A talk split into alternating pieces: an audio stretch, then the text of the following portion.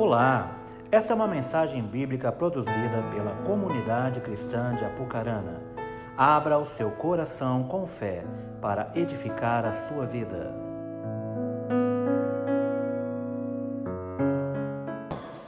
Hã? Você gosta de Bíblia?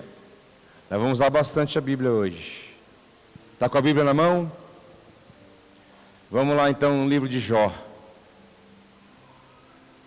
Jó, capítulo 1.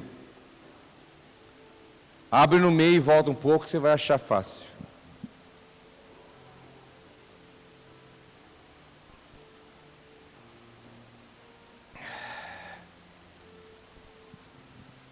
Deus, essa palavra que eu compartilhar com vocês hoje, ela veio pingando durante a semana.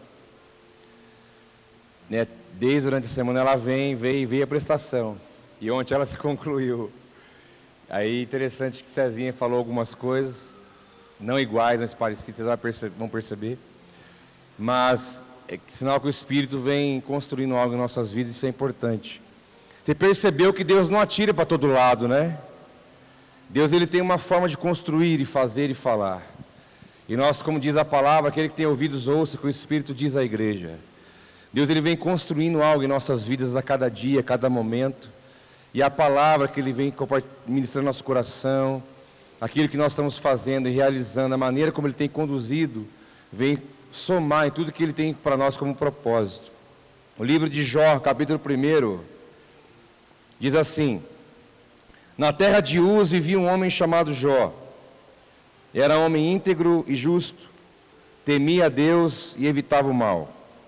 Tinha ele sete filhos e três filhas e possuía sete mil ovelhas, três mil camelos, quinhentas parelhas de boi e quinhentos jumentos, e tinha muita gente a seu serviço. Era o homem mais rico do Oriente. Seus filhos costumavam dar banquetes em casa, um de cada vez, e convidavam suas três irmãs para comerem e beberem com eles. Terminado um período de banquetes, Jó mandava chamá-los e fazia com que se purificassem. De madrugada ele oferecia um holocausto em favor de cada um deles, pois pensava: talvez os meus filhos tenham lá no íntimo pecado e amaldiçoado a Deus. Essa era a prática constante de Jó. Pai, nós queremos te glorificar mais uma vez. Deus, nós queremos que a tua palavra ela possa entrar não só na nossa mente, mas que ela possa descer o nosso coração e que ela possa fazer morada em nosso espírito, porque só assim ela poderá produzir o fruto que o Senhor deseja. Pai, que possamos estar com nossos ouvidos espirituais abertos, nossa mente atenciosa àquilo que o Senhor quer falar nesta manhã, e que possamos dar uma resposta com a nossa vida, toda a palavra que o Senhor tem ministrado em nossos corações. Nós oramos que tudo o que está acontecendo aqui, que vai acontecer, seja para a honra e glória do Teu santo nome. Assim nós oramos em nome de Jesus. Amém. O homem chamado Jó, sempre lembrado pela luta, pelo deserto, pela dificuldade, por aquilo que Deus permitiu que ele passasse, né, quando ele perdeu tudo que ele tinha, sua família, e Deus restituiu tudo depois, no final. Teve uma trajetória para isso. Mas se perde muita coisa dele aqui no início, no começo, da sua vida. Né, o texto é enfático, dizendo que em uma certa terra chamada Uz morava um homem, e Deus ele faz questão de dizer quem era esse homem, de, dando detalhes de quem ele era, como ele vivia e o que ele fazia, a sua vida. Deus não fez isso com muitos outros, assim como fez com Jó, Deus não fez assim com muitos outros. Mas Jó, ele era alguém diante de Deus. Ele representava algo, como todos nós. Mas, aí eu pergunto para você: quem você é? Quem é você? Nós temos um costume em nosso tempo, quando a gente vai perguntar para alguém: ó, você conhece Fulano de Tal? Quem que ele é? Ah, ele é o dono daquele mercado ali. Ah, ele, ele, ah, ele tem um carro preto. Ah, ele, ah, ele é aquele cara que tem aquela fábrica de boné. A gente atribui quem é aquilo que a pessoa tem. Ou Quem é aquela pessoa? Ah, ele, faz, ele é professor, ele é pedreiro, ele é carpinteiro, ele é costureiro, ele é, é frentista de posto, ele é professor, sei lá o quê. Ele é aquilo que ele faz. Hoje é muito comum isso. Quando se pergunta de alguém, quer saber quem a pessoa é, se fala o que ela tem, o que ela faz. Isso não tem problema. Mas a pergunta é: quem você é? Quem você é? De verdade. Porque Deus, quando Ele for, foi aqui expor a vida de Jó, Ele usou uma sequência, e essa deve ser a sequência real para a nossa própria vida. Primeiro Deus falou quem Jó era, depois Deus falou o que Jó tinha, e depois falou o que Jó fazia. Essa é a ordem real das nossas vidas. Primeiramente, Deus falou: olha, Jó era um homem justo, íntegro, temente a Deus e um homem que se afastava do mal. Ou seja, Jó chamou a atenção de Deus primeiro pelo que ele era, e não pelo que ele tinha, e muito menos pelo que ele fazia, mas primeiro pelo que ele era. Ainda que o que eu faço e tenho diz quem eu sou, mas não define totalmente quem eu sou justo, íntegro, temente a Deus e que se afastava do mal. Tanto é que chamou a atenção até do diabo, pela, por quem Jó era na sua vida. Deus apresenta nessa ordem. Depois Deus fala: e Jó era o homem mais rico do Oriente. Mais rico. Aí fala os animais que ele tinha, tudo. Não falou tudo, né? Porque tinha muito mais do que isso. E depois Deus fala assim: olha, e ele fazia isso. Seus filhos davam festas e banquetes. E ele, já precavido, de madrugada, ele ofertava holocausto ao Senhor, pegava animais bonitos, puros, sadios, os melhores, e pegava, eram dez filhos. E ele pegava um animal por cada filho, e oferecia de madrugada, no final da festa, já oferecia holocausto e oferta queimada a Deus, porque ele dizia: Vai que meus filhos pecaram, então eu já vou oferecer o sacrifício para garantir, para que não venha nenhum mal sobre a vida deles. Então Jó fazia isso, um homem de altar, oferecia, fazia, cria no Deus, ele tinha uma vida com Deus. Essa é a ordem. Quem eu sou o que eu tenho e o que eu faço. Isso deve falar muito com a nossa vida. E eu defini isso como a trilogia das nossas vidas. É a nossa trilogia. Trilogia é uma obra dividida em três partes: seja um filme, um livro, uma peça teatral, um espetáculo, qualquer obra seja dividida em três partes é uma trilogia. E nesse sentido, a nossa vida, baseada na vida de Jó, é a nossa trilogia. Quem eu sou, o que, eu tenho, o que, eu faço. É a obra de Deus em nós. É a maneira como nós somos vistos. Quem você é? É minha pergunta. Se Deus fosse fazer de você uma introdução como fez sobre Jó, se Deus fosse falar de você para alguém, o que ele faria que você é? O que ele falaria de você a respeito daquilo que você é? de verdade. Isso é muito importante para nós pensarmos. Quem nós somos? Quem nós somos? Como discípulos de Cristo, quem nós somos? Quem você é? Quem eu sou? E nós entendemos que a própria palavra de Deus pode nos dar ensinamentos de como nós podemos ser de verdade. E eu quero usar figuras de alguns discípulos da Bíblia que trazem para nós ensinamentos profundos de quem eles eram, o que eles tinham e o que eles faziam. Mas eu não vou ficar naquele reduto dos doze discípulos, eu vou sair um pouco fora deles e nem também vou falar dos 70, vou falar de outros discípulos que Jesus tinha. E eu quero que você ouça a palavra que eu vou ler para você, não precisa abrir a sua Bíblia. Vamos pegar aquele momento da crucificação de Jesus. E ali vamos destacar algumas pessoas e vamos aprender com elas. Em Mateus capítulo 27, diz assim: Houve trevas sobre toda a terra, e do meio-dia meio às três horas da tarde, Por volta das três horas da tarde, Jesus bradou em alta voz: Eloi, Eloi, lama sabatani, que significa: Meu Deus, meu Deus, por que me abandonaste? Quando alguns dos que estavam ali ouviram isso, disseram: Ele está chamando Elias. Imediatamente um deles correu em busca de uma esponja, embebeu-a em vinagre, colocou-a na ponta de uma vara e deu a Jesus para beber. Mas os outros disseram: Deixem-no, vejamos se Elias vem salvá-lo. Depois de ter bradado novamente em alta voz, Jesus entregou o Espírito. Naquele momento, o véu do santuário rasgou-se em duas partes, de alto a baixo. A terra tremeu e as rochas se partiram. Os sepulcros se abriram e os corpos de muitos santos que tinham morrido foram ressuscitados. E saindo dos sepulcros, depois da ressurreição de Jesus, entraram na cidade santa e apareceram a muitos. Quando o centurião e os que com ele vigiavam Jesus viram o terremoto e tudo que havia acontecido, ficaram aterrorizados e exclamaram: Verdadeiramente este era o Filho de Deus. Muitas mulheres estavam ali observando de longe. Elas haviam seguido Jesus desde a Galiléia para o servir. Entre elas estavam Maria Madalena, Maria, mãe de Tiago de José e a mãe dos filhos de Zebedeu. Ao cair da tarde, chegou um homem rico de Arimateia chamado José que se tornara discípulo de Jesus. Dirigindo-se a Pilatos, pediu o corpo de Jesus e Pilatos ordenou que lhe fosse entregue.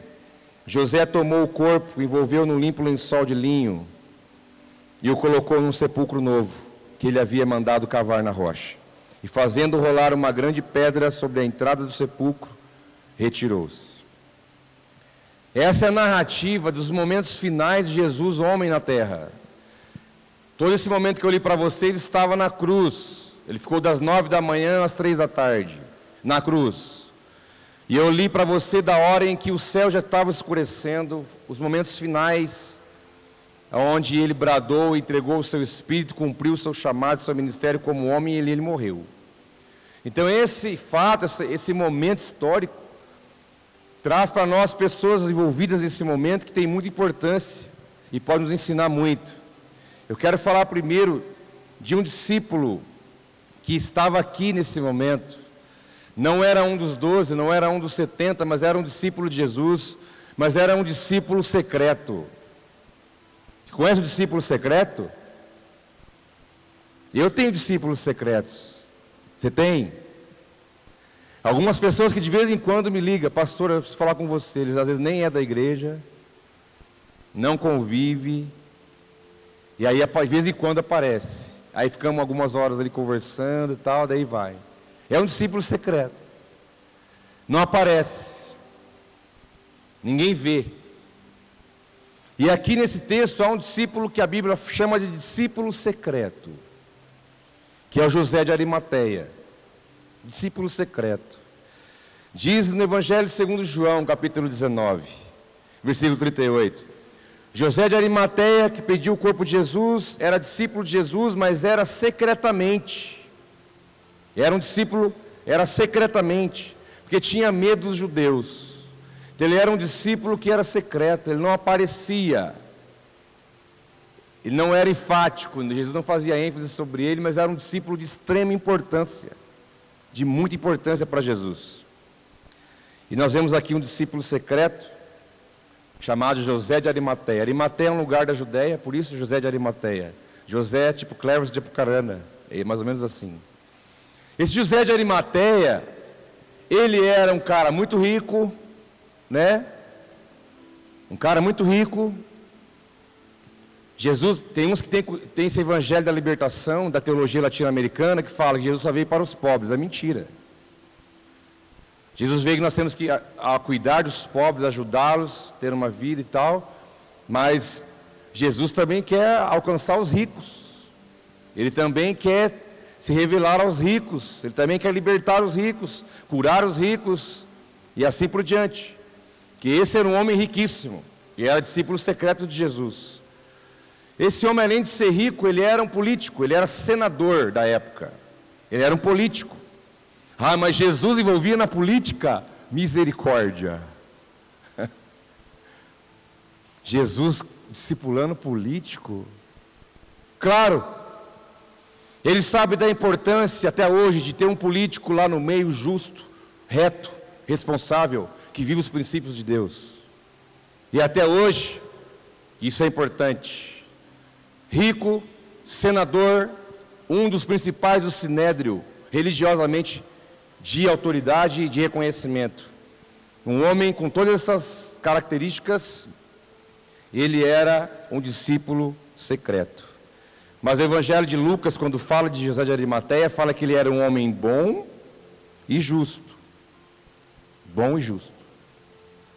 Esse discípulo secreto de Jesus, ele ensina muita coisa. Ele usou do que ele era para cumprir um propósito. Ele usou de tudo que ele era para ele contribuir com o propósito eterno de Deus, que era fazer o nome de Jesus continuar sua caminhada no cumprir o propósito que ele, de, que ele tinha e de ele elevar a Jesus para que se cumprisse todo o propósito eterno de Deus sobre a vida dele. José de Arimateia, que tinha encontros com Jesus esporádicos, particulares, né? eu queria ser ele. Uma coisa é você estar tá, né, com todo mundo ali, gente puxando, multidão arrastando, cura minha sogra, cura meu pai, me dá pão, eu estou doente, eu estou cego, e vem. Ele não tinha parada, mas que privilégio é ter um momento único, exclusivo, com Jesus, sem ninguém, sem galera, sem gente puxando, sem gente chamando. E ele desfrutava disso. Jesus dava atenção para ele de maneira diferente. Mas José de Arimateia, como um discípulo secreto, usou tudo que ele tinha, como eu disse, para cumprir o propósito de Deus. Diz a palavra que ele chegou a Pilatos e pediu o corpo de Jesus. Aí eu te pergunto, por que, que não foi nenhum dos doze pedir? Fosse lá Mateus, fosse lá Lucas, fosse lá João, fosse lá alguém deles, mas ninguém teve coragem de ir lá, se colocar diante de Pilatos, falar: Ô senhor Pilatos, o senhor pode dar o corpo de Jesus para nós? Não. Porque um dos evangelistas, se não me engano, é Marcos, que diz que a José de Arimateia foi corajosamente diante de Pilatos solicitar o corpo de Jesus Cristo. E diz evangelista, achei é Marcos sim, quase 100% de certeza, que chegou lá e falou: Olha, eu vim aqui solicitar o corpo de Jesus Cristo e tal. Diz que Pilatos ficou, ficou surpreso, falou: Nossa, mas ele já morreu? Essa é a pergunta de Pilatos para ele. Ele fala assim: Já morreu. Aí Pilatos fala para o centurião: Vai lá ver se morreu mesmo. Vai lá ver se morreu mesmo. Foi ver, não, está morto. Falou: Então pode dar o corpo para ele. Mas por que José de Arimateia foi lá diante de Pilatos pedir o corpo de Jesus? Porque ele era um homem, ele tinha autonomia para chegar naquele lugar. Ele tinha autonomia para se colocar diante de Pilatos, coisa que nenhum dos demais discípulos poderia fazer. Então aquilo que ele era fez com que ele pudesse se colocar diante daquele homem que governava com um braço de ferro. Falar, eu quero o corpo dele. Eu preciso do corpo. E então assinou, falou: pode levar. Aquilo que ele era como homem, aquilo que ele era na sua própria vida, aquilo que estava sobre a vida dele, abriu uma porta para que ele pudesse fazer isso e cumprir o propósito. Sabe por quê, irmão? Senão o corpo de Jesus iria para a vala comum. Ia para a vala comum porque era crucificado muita gente naquele tempo. E quando morriam, pegava da cruz, jogava no lugar. Jogava no, no tipo um lixão, um lugar retirado.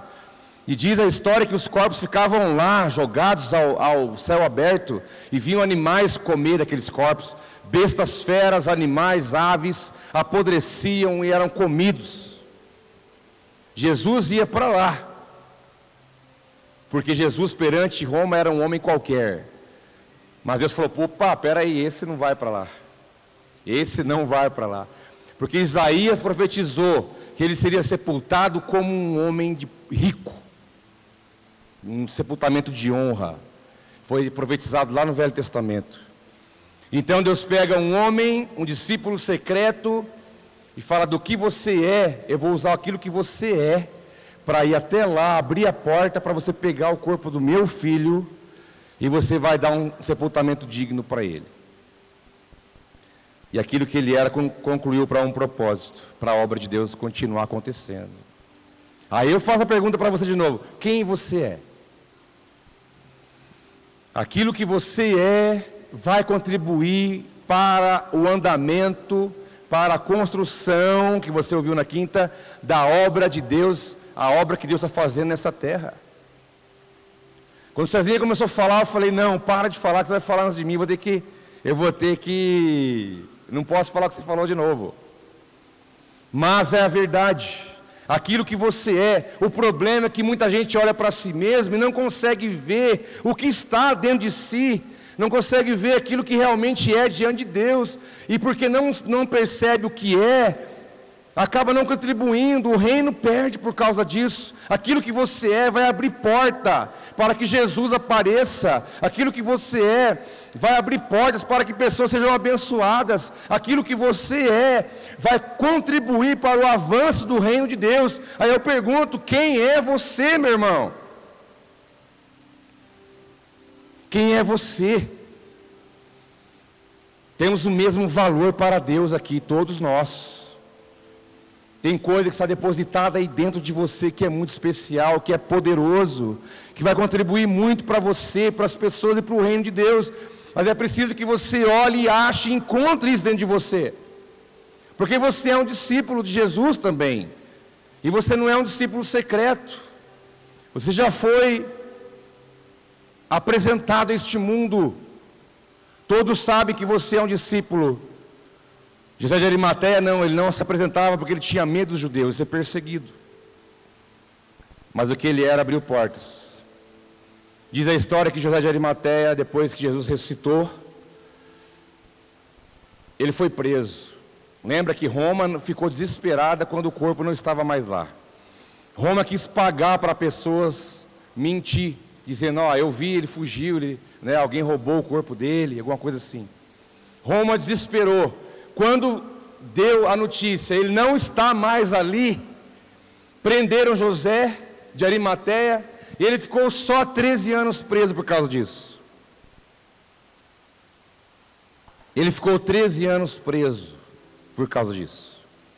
Diz a história que depois de 13 anos preso, tudo que ele tinha, um homem rico, a família dividiu seus bens entre eles. Ele ficou lá 13 anos e quando veio um governador da Judéia chamado Tibério Alexandre, reviu a vida dele, o processo e libertou ele.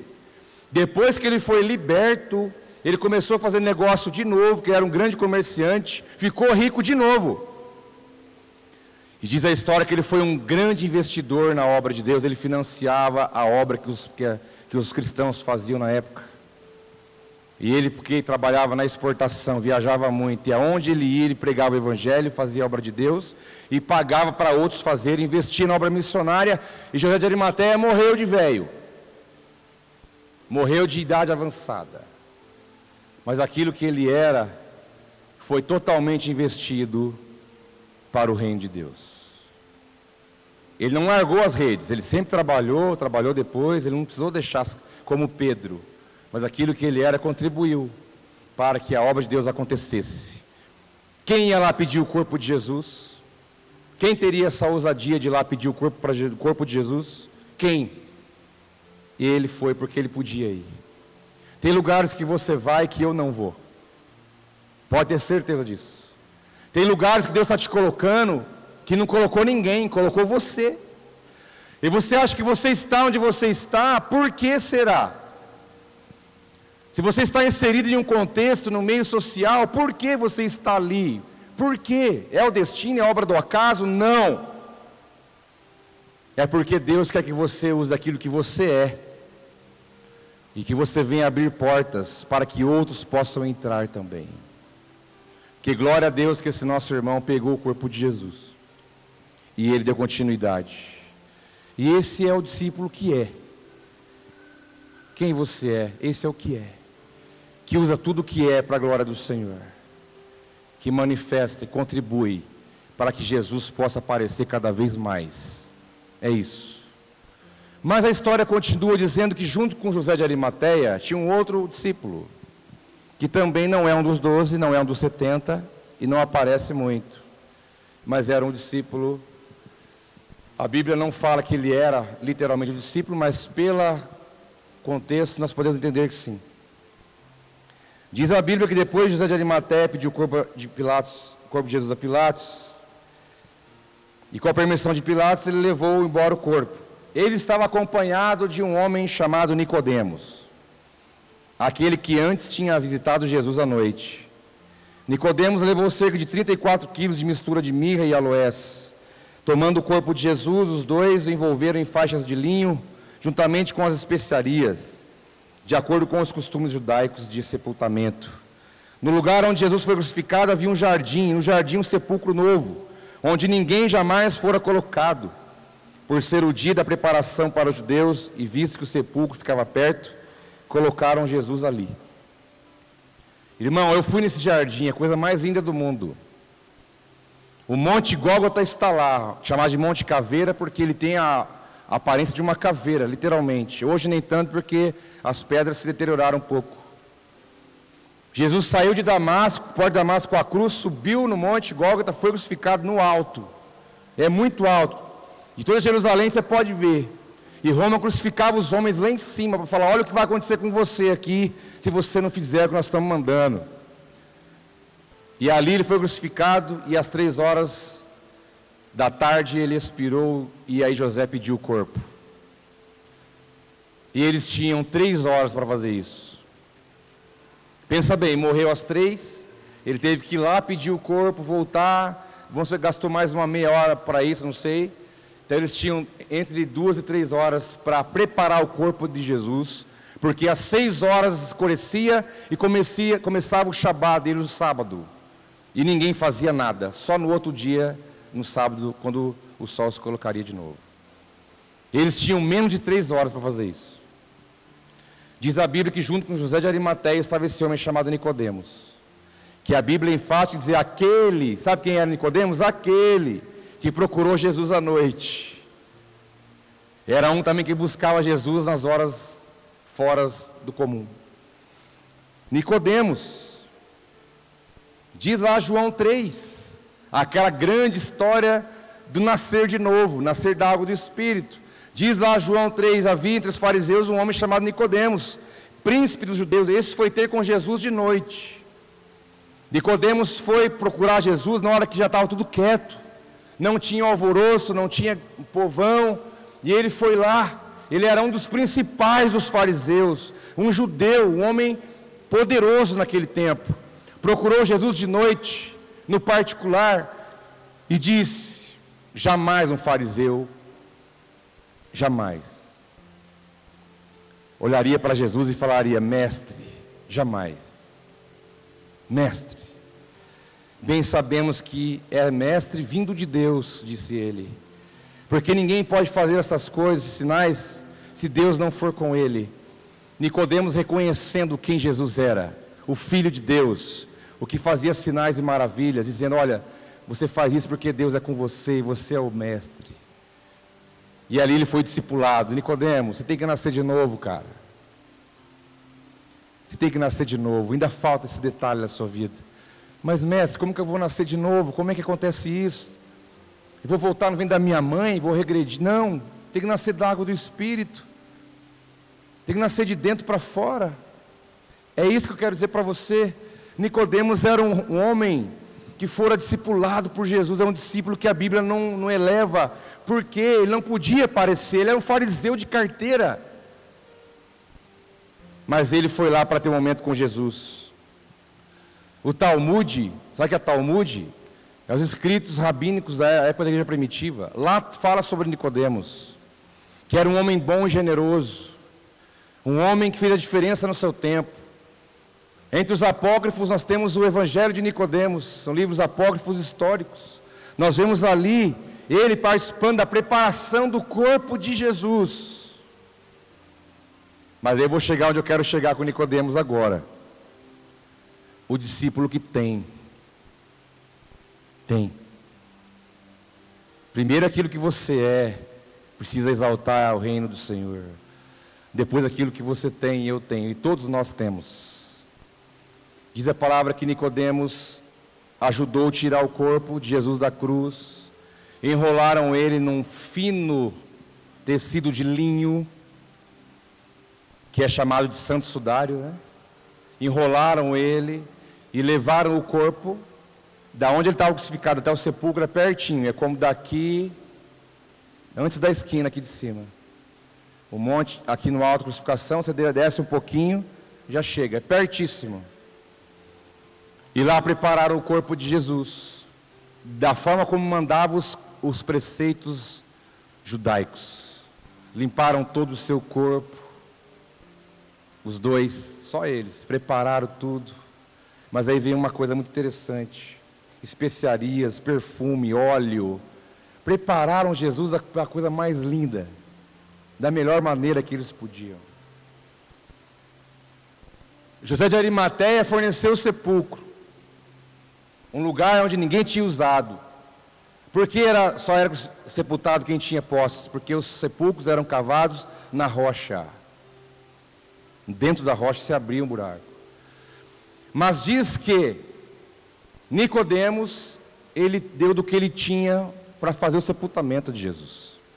Lembra aquela mulher que chegou, estava Jesus os discípulos, e ela chegou com um vaso de alabastro. Lembra dessa história? Dentro do vaso estava óleo puro de nardo. Lembra?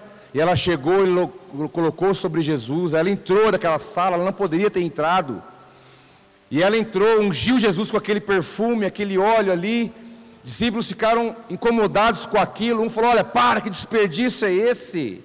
Pega isso aí, vende, dá para os pobres. Isso vale 300 denários. Olha que desperdício. Lembra dessa história? E lá nós vemos, sabemos que um denário é, na época valia um dia de serviço. Então ela depositou sobre Jesus vivo ainda, ungiu ele com óleo e perfume, com 300 denários, ou seja, mais do que um ano de serviço, porque um ano de serviço não dá 300 dias.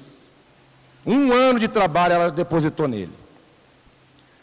Agora aqui é um pouco diferente, para você entender a matemática.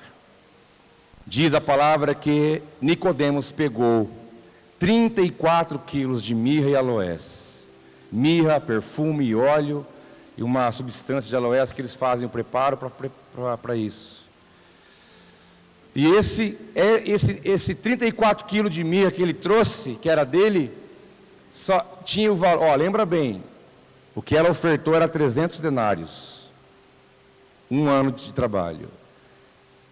Nicodemos trouxe a mirra no valor de 30 mil denários. 30, 30 mil denários custava o que ele trouxe para preparar o corpo do grande mestre. E ali derramou sobre ele, preparou tudo bonitinho, colocaram no sepulcro, rolaram a pedra e disseram: Nossa parte está feita. Alguém tinha que fazer isso, irmãos. Ele não ia ser colocado lá dentro, fechado a pedra de qualquer jeito. Alguém pegou do que tinha. Falou: vou pegar do que eu tenho. E eu vou usar isso para glorificar o meu Jesus. Vou pegar do que eu tenho. E eu vou usar para que o propósito de Deus se cumpra.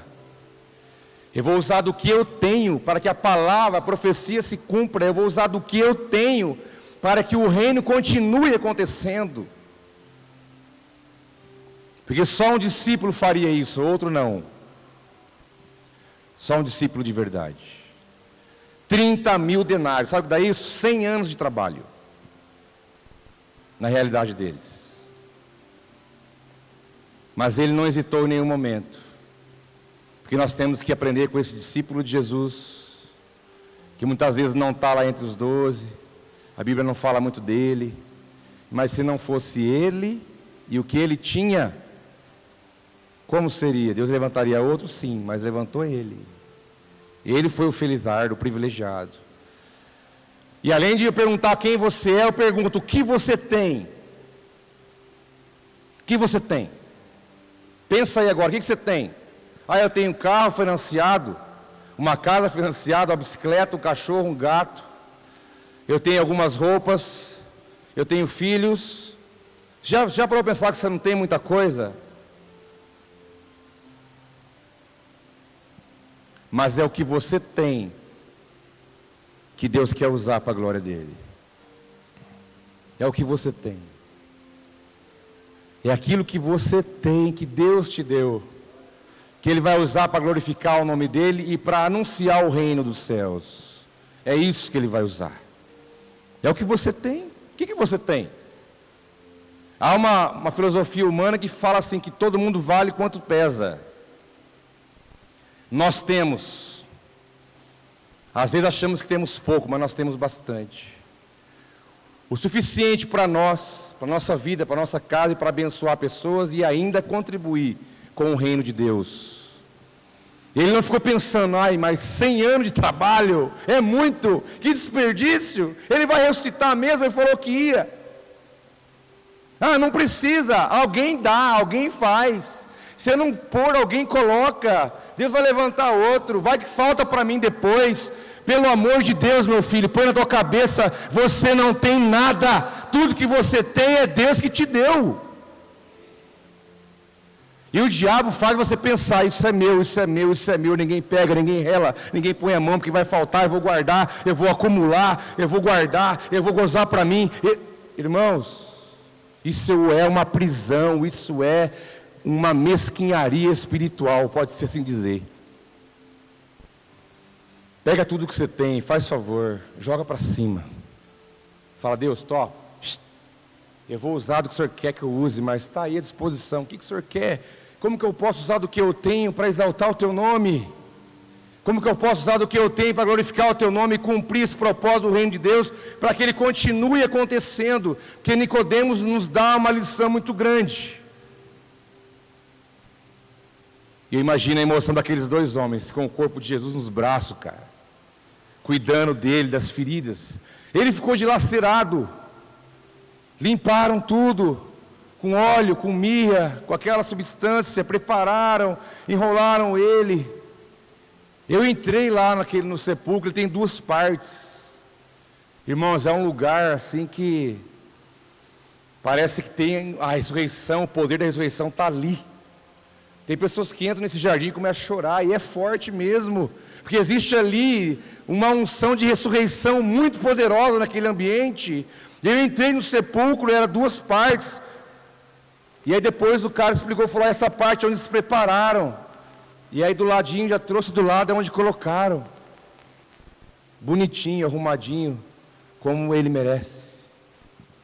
Como merece até hoje, receber o melhor que nós temos. Ele quer o nosso melhor, Ele quer o que nós temos para a glória dEle, para que a obra dEle continue. E esse é o discípulo que tem, e usa o que tem para a glória de Deus.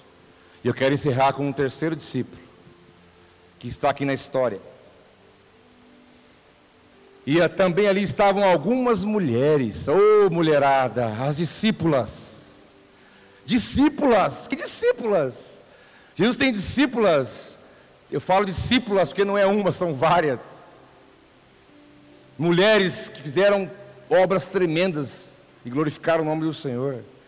E também ali estavam algumas mulheres olhando de longe, entre as quais também Maria Madalena, Maria mãe de Tiago, o menor, e de José e Salomé, as quais também o seguiam e o serviam quando estava na Galiléia, e muitas outras muitas outras que tinham subido com ele a Jerusalém. O texto é claro.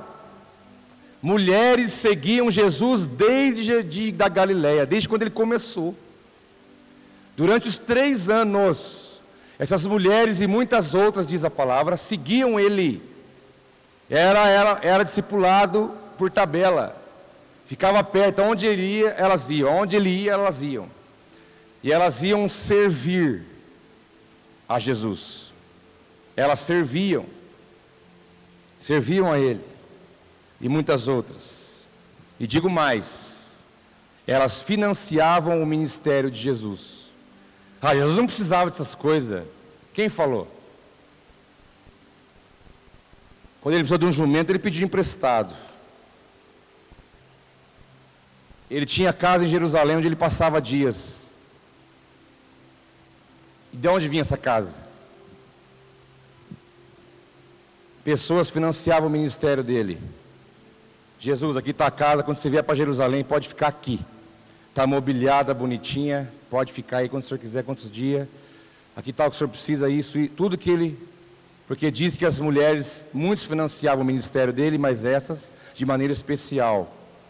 Diz o Evangelho de Lucas, e algumas mulheres que haviam sido curadas de espíritos malignos e de enfermidades, entre elas Maria Madalena, que saiu dela sete demônios, e Joana, mulher de Cusa, procurador de Herodes, e Susana, já que já é outras mulheres, e muitas outras que o serviam com seus bens. O que é servir com os bens? Financiavam o ministério de Jesus. Esses eram os discípulos que faziam. Faziam. Primeiro, quem nós somos. Primeiro, o que nós temos. E terceiro, o que nós fazemos. Deus presta atenção nisso, viu, meus irmãos? Deus, ele olha para isso. Prova é quando ele foi falar de Jó, ele falou: Jó era isso, Jó tinha isso, e Jó fazia isso. Isso deve chamar a nossa atenção. Quem eu sou, o que eu tenho, o que eu faço. Se as mulheres financiavam o ministério de Jesus com aquilo que elas, que elas tinham e aquilo que elas faziam. Mas diz a palavra, nesse mesmo texto, Jesus foi sepultado, e elas chegaram, voltando elas, prepararam especiarias, ungüentos, azeite, perfume, prepararam para levar para Jesus. Mas já era sábado, diz a palavra, e elas não podiam ir. Elas esperaram no outro dia. Mas no domingo elas acordaram bem cedo. Falaram, não, nós vamos acordar cedo. Põe o celular para despertar nós vamos sair de madrugada. E nós vamos lá na porta, lá do sepulcro, vamos ficar lá e vamos levar azeite, óleo, perfume. Elas juntaram especiarias do que elas tinham e falaram, nós vamos lá. E diz a palavra que elas chegaram lá de madrugada, no domingo, primeiro dia da semana, muito de madrugada, diz a palavra, a palavra, palavra em Lucas 24. Foram elas ao sepulcro levando especiarias que tinham preparado e algumas outras com elas, e acharam a pedra re, retirada, revolvida do sepulcro. Chegaram lá de madrugada, escuro. A hora que chegaram, a pedra estava fora do lugar. E aí começou o movimento. O movimento. Mas elas foram bem cedo e elas tiveram iniciativa de adorar o Senhor. Elas criam no que Jesus tinha falado para elas: olha, eu vou morrer, vou ser crucificado, mas ao terceiro dia eu vou ressuscitar. Elas criam tanto naquela palavra que elas foram lá para ver se elas pegavam ele antes disso ainda, porque elas sabiam que isso ia acontecer. Elas criam na palavra, foram ali para adorar a Deus, para honrar o Filho de Deus, para oferecer algo a Ele, uma atitude, uma atitude, uma ação. Não, não, não, não seria suficiente ficar em casa. Elas tiveram que se reunir e sair de madrugada. Mulher, andar de noite, de madrugada, isso não é comum. Isso é um ato de coragem, de fé, de ousadia, para poder chegar diante de Jesus, diante do sepulcro e adorá-lo. São aqueles discípulos que fazem. Ah, mas não precisa ir lá, ele está morto, ele não vai ver. Ele não vai ver. O que você vai fazer lá? Ele não vai ver.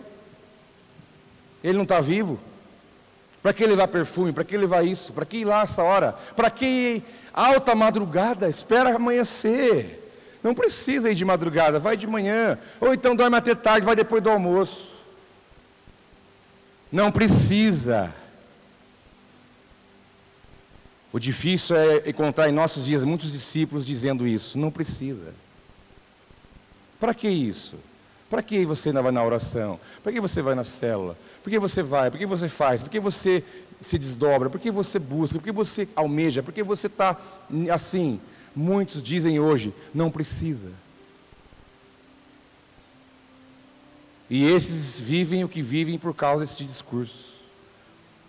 Porque quando eu ando uma milha a mais, eu exponho quem não anda milha nenhuma. Essas mulheres expuseram muita gente. pela atitude que elas tiveram. Nós vamos de madrugada, não importa, vamos bater lá. Só não foram antes porque não podia, porque era sábado. Senão tinha ido um dia antes. E chegando lá, diz a palavra, entrando, não acharam o corpo de Jesus. E aconteceu que, estando elas muito perplexas a esse respeito, eis que pararam junto delas dois homens com vestes resplandecentes. Estando elas muito atemorizadas e abaixando o rosto para o chão, eles lhes disseram, os anjos: Por que buscais o vivente entre os mortos? Não está mais aqui, ressuscitou. Lembrai-vos como vos falou, estando ainda na Galiléia, dizendo: Convém que o filho do homem seja entregue nas mãos de pecadores, seja crucificado, ao terceiro dia ressuscite. E lembraram-se das suas palavras, e voltando do sepulcro, anunciaram todas essas coisas aos onze e a todos os demais. Quem recebeu a notícia primeiro não foi Pedro, não foi Mateus, não foi Marcos, não foi Lucas, não foi Tiago, nenhum desses. Aqueles que andaram três anos grudados no homem. Aqueles que ficaram três anos ali, dormindo junto, acordando junto, fazendo junto, andando para lá e para cá. Na hora que Jesus ressuscitou, eles não foram os primeiros. As mulheres, porque tiveram uma atitude de discípulo sedento, fominha, que quer estar perto dele, elas receberam notícia primeiro, de primeira mão, pelas, pelos dois homens, os anjos disseram: ó, Ele não está aqui, minhas filhas, ele já ressuscitou. E elas foram e contaram para os doze, no caso os onze. Judas já tinha se matado. Elas chegaram para ele e falaram: Olha, eu vim falar para vocês uma notícia. Jesus já não está lá mais, ressuscitou. As mulheres, as discípulas, que seguiam Jesus de longe desde a Galileia, foram contar essa notícia. Os que fazem, contribuem para o avanço do reino de Deus. Essas mulheres, elas tiveram uma história tremenda na história da igreja. É que a, a, a cultura judaica não, não, não enaltece muito a mulher. Mas nós temos muitas mulheres que fizeram coisas tremendas. Deus honrou as mulheres daqui, hein? Falou, vou contar para elas primeiro. Porque elas espalham mais rápido. Há quem diz isso. É uma brincadeira santa, né? Mas elas foram privilegiadas pelo Jesus. Esse é o discípulo que faz. Foram as primeiras a encontrar Jesus que não estava mais lá, ressurreto. Você sabe que ele andou aqui na terra durante 40 dias depois, apareceu a muitos, mas quem recebeu a notícia primeiro foi elas, por uma atitude. Quem adianta, quem se antecipa, quem tem a sede e a fome, recebe revelação primeiro de quem Jesus é. Põe, põe isso na tua ideia. Enquanto aqueles falam não precisa, ah, não precisa, para que isso? O outro está lá na frente, já vendo que Jesus está vivo e ressuscitou. Já tem revelação de quem ele é, de uma esfera de Jesus em uma outra esfera espiritual. Enquanto alguns estavam lá, não precisa. Para que isso? Mas quem é fominha, quem tem sede, quem tem fome, quem faz por vontade, por desejo, porque quer, porque não tem preguiça, não fica com onda, esse tem uma revelação diferente de quem Jesus é. Enquanto aqueles que falavam não precisa, estavam dormindo em suas camas, achando que ele estava lá morto. Mas quem teve uma atitude, deu de cara com Jesus que já estava vivo há muito tempo. Disseram, ele já não está mais aqui, já ressuscitou. Então eu quero com esses discípulos anônimos, quase que anônimos, eu quero deixar esse ensinamento para nós. Jó, um homem justo, íntegro, temente a Deus, se afastava do mal. Dono de juntas, de bois, de animais, de terras, e era um homem que ofertava e adorava ao Senhor. Ele era, ele tinha e ele fazia. E essa é aquilo que nós temos que aprender com essas pessoas.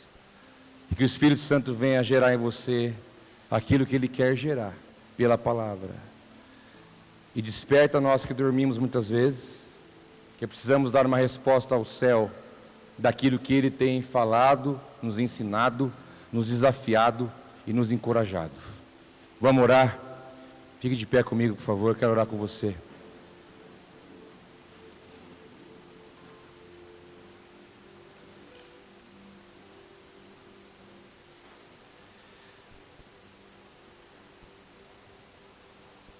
Eu quero orar com você sobre essa máxima das três perguntas. Para você pensar e refletir quem você é de verdade. Não é, estou perguntando o que você tem, o que você faz. Primeiro, quem você é. Quem você é. Estou perguntando aquilo que você acha que é. Você pode achar que você é uma coisa e você não é. Mas quem você é aos olhos de Deus, que vê e conhece todas as coisas que é a sua verdadeira identidade que Ele pode ver na sua vida. Quem você é. O que você é contribui para o avanço do reino. O que você tem contribui para o avanço do reino, para a glória de Jesus.